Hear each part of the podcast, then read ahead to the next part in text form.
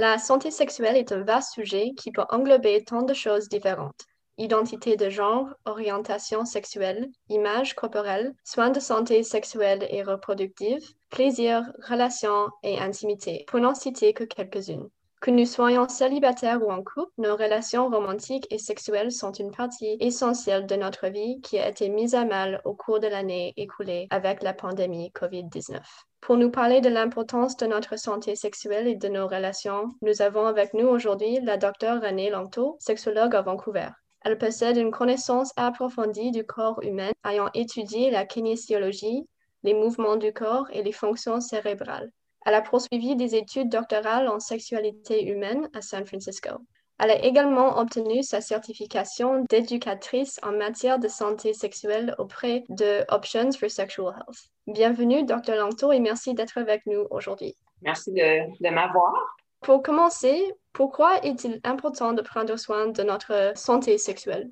Ben, le corps humain, on en a juste un, hein? Donc il faut s'en occuper en priorité. C'est important de bien dormir, de bien manger, de bien s'hydrater, de pas faire trop d'abus aussi. Donc l'alcool ou les substances, ça va affecter comment ton corps agit et est capable de, de surmonter n'importe quel obstacle si tu regardes, il y a beaucoup de gens qui disent mon corps, c'est un temple.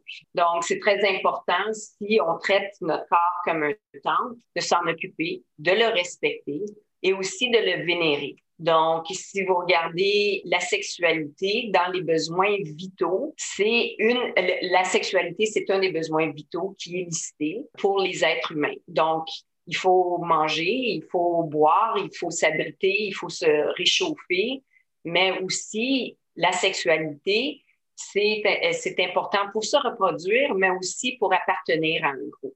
Quels sont les problèmes qui reviennent le plus souvent pour une personne en couple ou célibataire?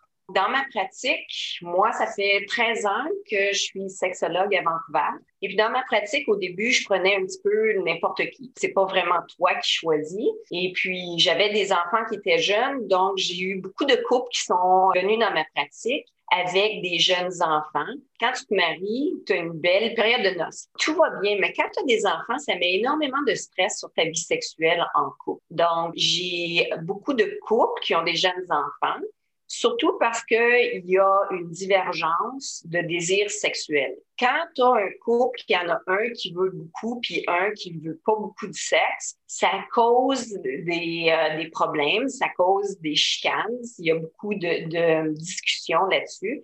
Et puis les discussions sont très animées parce que sont, les discussions sont émotionnelles. La sexualité, ça nous ouvre devant la personne qui est devant nous, puis ça nous expose finalement. Donc les discussions qu'on a sont très personnelles et puis les émotions que ça l'amène, ça l'amène beaucoup de tristesse. On devient méchant souvent aussi. Donc ça, ça a été un des groupes que j'ai vu dans, dans ma pratique. Je vois pas énormément d'hommes célibataires dans ma pratique. Je, c'est pas vraiment quelque chose.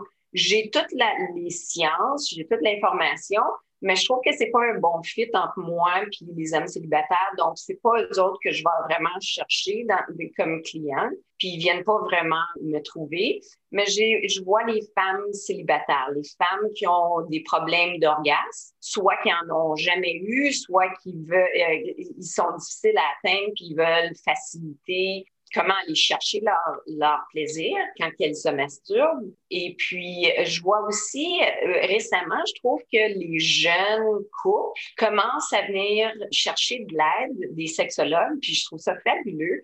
Ils commencent à venir le chercher avant qu'il y ait des problèmes. Donc, ils veulent avoir de l'information pour euh, comment stimuler leur vie sexuelle, comment ouvrir leur vie sexuelle. Et puis, ça a été vraiment une addition à ma pratique que j'ai trouvé euh, fantastique. Puis dans ce groupe-là, il y a eu une, euh, une, grosse vague de personnes qui voulaient ouvrir leur relation de couple. Donc, soit qui voulaient avoir des ménages à trois, qui voulaient essayer de sortir de, des euh, relations sexuelles plus vanille, qu'on appelle, Et puis, soit qui voulait essayer le polyamour, soit qui voulait essayer la, dominance, la soumission, jouer un petit peu avec les lignes de, plaisir-douleur ou de se laisser diriger par quelqu'un, donc un esclave et maître. Donc ça, c'est vraiment intéressant. Euh, j'aime beaucoup. Il y a une variété euh, incroyable dans, ma pratique que, que j'apprécie énormément.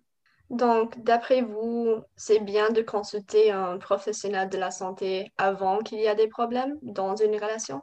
C'est toujours mieux. Je trouve que les personnes qui attendent la dernière seconde, quand ça fait euh, deux ans, cinq ans que tu te chicanes parce qu'il y a un problème sexuel, que tu as essayé de ne pas remarquer, que tu essaies de pas, vous avez toujours essayé de pas en parler, une fois que vous commencez à en parler, ça l'a déboulé dans plein d'autres aspects de la vie que vous partagez avec cette personne-là. Donc, euh, prendre un problème dès le début, c'est beaucoup plus facile de s'en occuper que d'attendre des années. Et puis, souvent, quand ça fait euh, cinq ans que ça ne tente plus de faire l'amour avec ton partenaire, ben souvent, vous faites euh, chambre à part et puis vous, vous, voulez même plus vous regarder dans la maison. Puis moi, je suis posée venir vous donner des devoirs pour comment aller faire l'amour avec votre partenaire. C'est comme, ah, il faut recommencer, il faut retourner très loin. Donc, s'il y a un problème, le plus tôt possible que tu demandes de l'aide d'un professionnel, ça va coûter bien moins cher au bout de la ligne parce que souvent, le bout de la ligne, c'est un divorce. Comment notre intimité et notre vision de notre santé sexuelle ont-elles changé depuis le début de la pandémie COVID-19?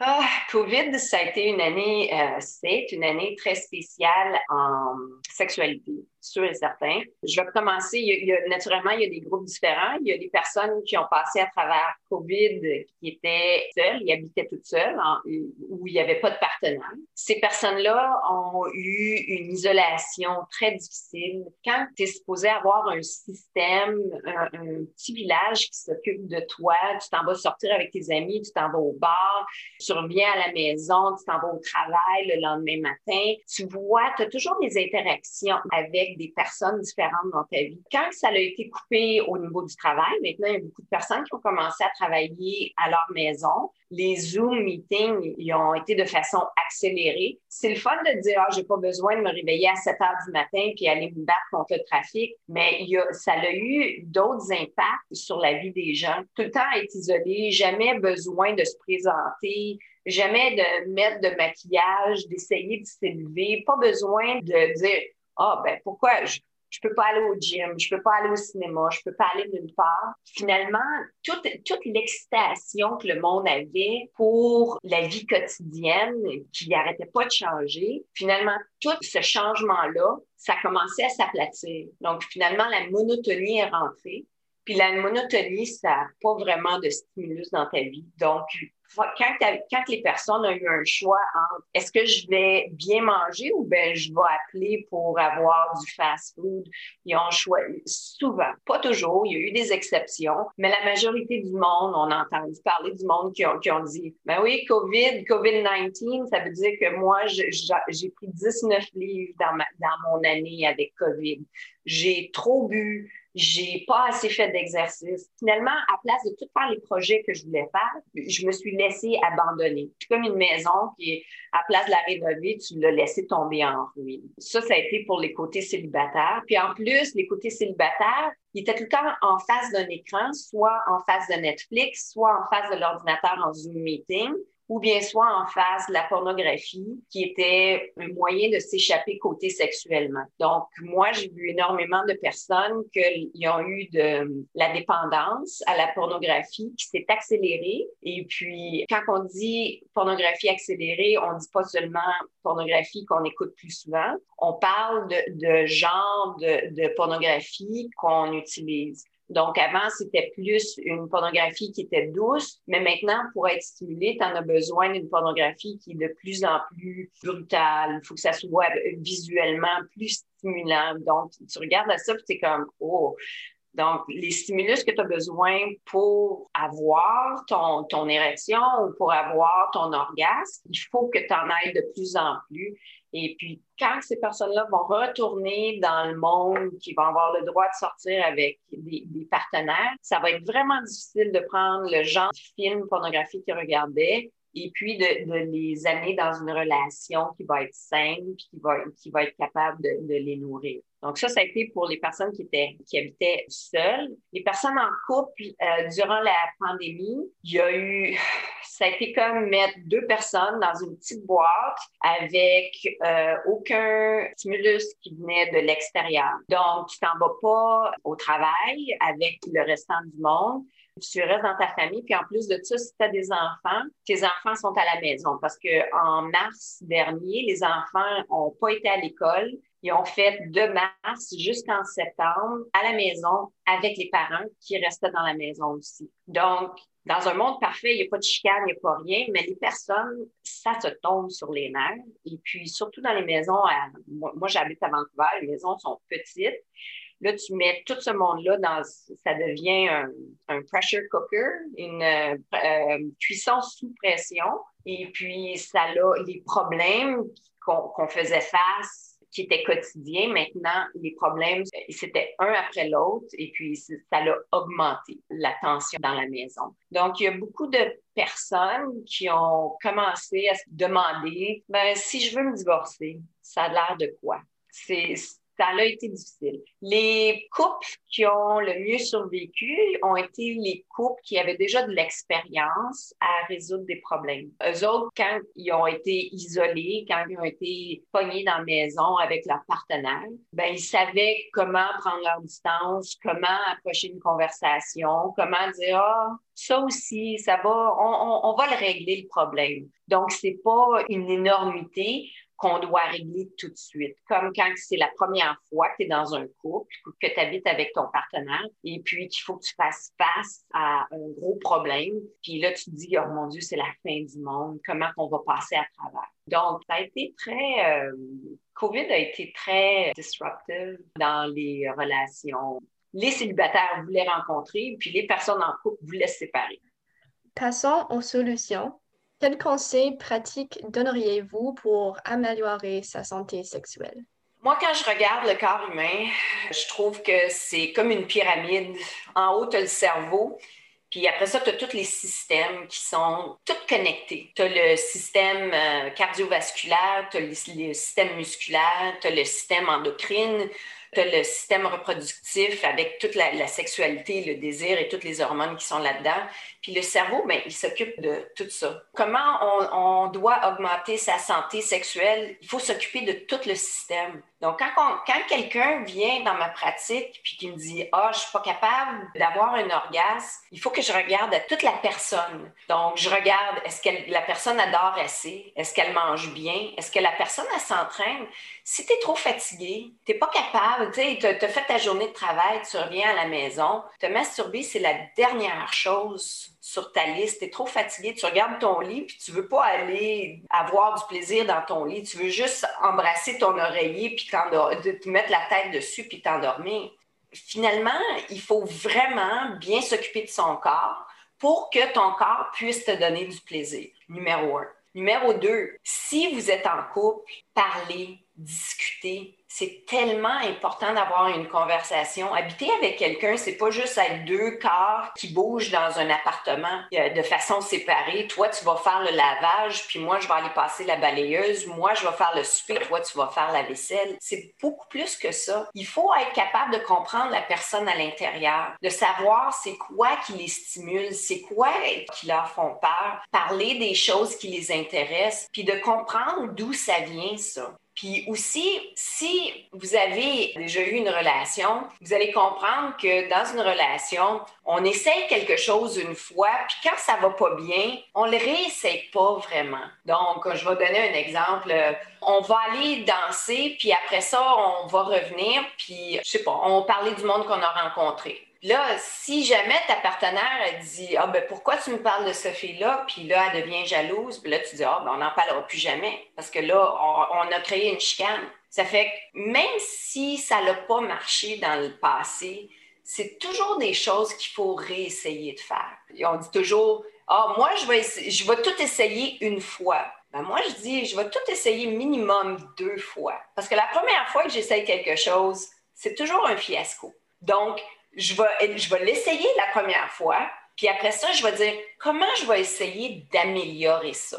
Puis une fois que je l'essaye la deuxième fois, puis là, ben, j'ai moins d'appréhension, j'ai plus d'expérience, je sais comment, euh, euh, à quoi m'attendre. Mon expérience, souvent, elle est meilleure. Et puis, en gardant un esprit ouvert, je suis capable d'augmenter tous les outils que j'ai à ma disposition pour devenir une personne qui est plus sexuelle. Donc, avoir une bonne communication avec son partenaire, avoir un esprit ouvert, puis avoir le guts d'essayer des choses nouvelles, tout en ayant pris le temps avant d'aller chercher l'information nécessaire pour pas être trop surpris. Tu sais, tu veux pas arriver euh, une place puis dire oh my god je savais pas que c'est ça qui se passait ici donc avoir de la bonne information esprit ouvert bonne communication puis avoir l'esprit ouvert d'aller faire l'expérience je pense que c'est une bonne façon de prendre soin de sa santé sexuelle Comment pouvons-nous reprendre ou poursuivre nos activités de rencontre en toute sécurité avec la pandémie de COVID-19? Je pense que ça, c'est une question truc. Parce qu'en toute sécurité, c'est pas quelque chose qui va. On n'avait pas la toute sécurité avant COVID, puis on n'aura pas toute sécurité après COVID. C'est comme toutes les personnes vont prendre leur niveau de risque approprié pour eux-mêmes. Comme moi, marcher dans le noir à 2 heures du matin dans une ruelle, ça me fait pas peur parce que je pense que je suis assez forte ou ben, je suis capable de courir euh, plus vite que la personne qui va m'attaquer. Puis il y a d'autres personnes qui disent non, moi j'aime pas ça sortir après que le soleil soit couché parce que je me sens pas en sécurité, je connais pas euh, je connais pas tout le monde puis ça je trouve que j'ai peur donc je le ferai pas. Chaque personne après que la vaccination, tout le monde va être vacciné ou bien assez de personnes vont être vaccinées pour qu'il y ait une immunité assez forte pour que ça tue le virus. C'est difficile à expliquer tout le monde va prendre le niveau de risque qui va être approprié pour eux autres. Présentement, tu n'es pas supposé aller voir d'autres personnes, tu es supposé avoir une bulle. Si tu t'en vas rencontrer d'autres personnes, si tu vas aller faire des activités, tu as une liste de recommandations qui te disent, OK, ben tu devrais porter un masque quand tu es avec l'autre personne, tu devrais être distancé de six pieds, tu ne devrais pas euh, embrasser. Donc, si tu t'en vas faire des ébats sexuels avec cette personne-là, comment t'y prendre? Ben, ils vont dire, ben, OK, premièrement, portez des masques, embrassez-vous pas, prenez une douche avant, séparément. Euh, faites des positions où vous n'allez pas être face à face. Et puis, ils ont même recommandé le Glory Hole dans, les recommandations du CDC. Donc, c'est pas pour tout le monde. On attend que la vaccination soit portée pour tout le monde, mais même après ça, même après la vaccination, COVID, ça existait. Il y, avait, il y avait des euh, souches de COVID avant la COVID-19 puis il va en avoir après la COVID-19, comme on a vu, comme il y a des nouvelles souches plus, plus agressives qui sont à l'extérieur. Donc, je pense que puis si c'est pas COVID, il y en a toujours des virus. Hein? Euh, il y a eu le sida, il y a eu l'hépatite B qui sont encore là. On fait de notre mieux mais ça va être à nous, en termes de personnes, de juger c'est quoi les risques qu'on est confortable de prendre avec d'autres personnes. Puis certaines personnes vont vouloir continuer à vivre toute seule, à jamais prendre de risques, puis il y a d'autres personnes qui vont dire non, moi vivre comme ça, c'est pas une façon, je veux pas vivre comme ça. Et rapidement, pouvez-vous nous dire si ces affirmations sont des mythes ou des réalités?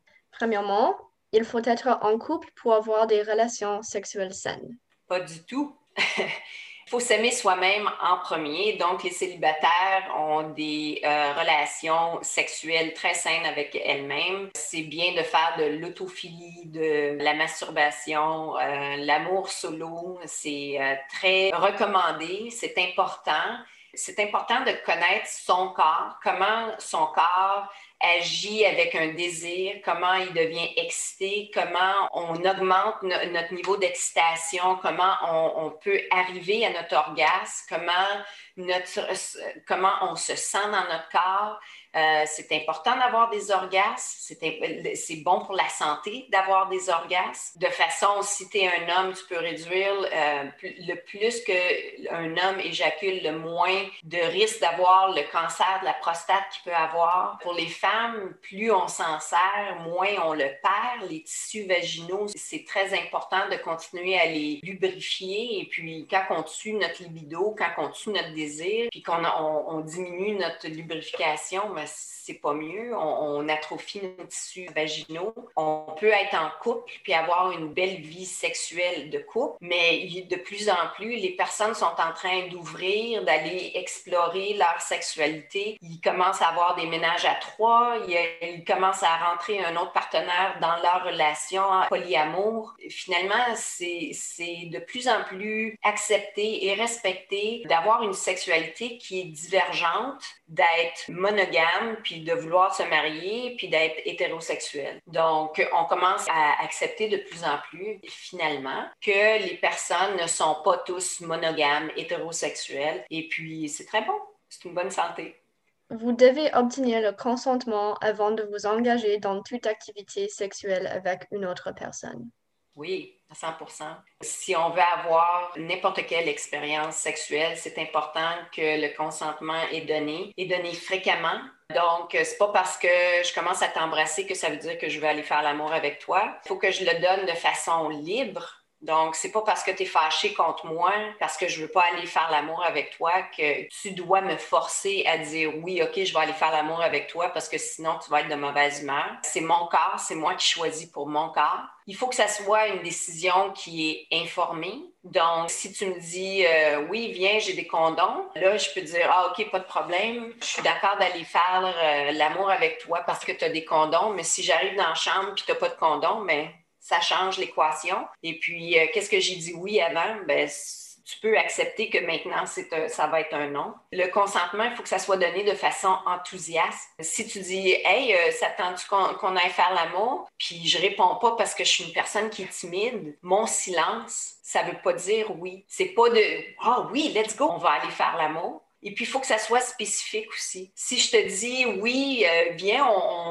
ça ne me dérange pas, on, peut commencer à s'embrasser puis à se toucher avec notre linge, ça ne veut pas dire que je suis correct que tu enlèves mon linge. Donc, il faut que tu le donnes à plusieurs étapes aussi. Naturellement, euh, si je suis euh, trop intoxiquée pour dire oui à tout ça, ça veut dire que je ne suis pas dans un état où mon consentement est valable une personne qui est sans connaissance ou qui est trop euh, saoule ou qui, a, qui est trop euh, sous l'influence de, de drogue n'est pas capable de te donner un consentement qui est véridique. Nous arrivons à la fin de notre chronique. Voulez-vous ajouter quelque chose qui pourrait aider nos auditeurs?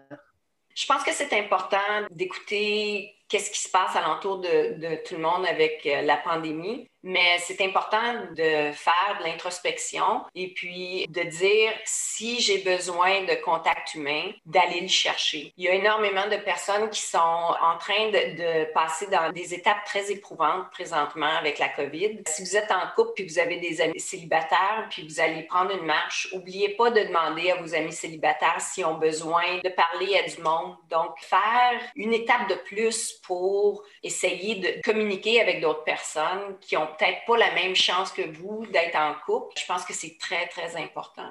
Donc, c'est bien de se protéger, mais pas trop avoir peur non plus.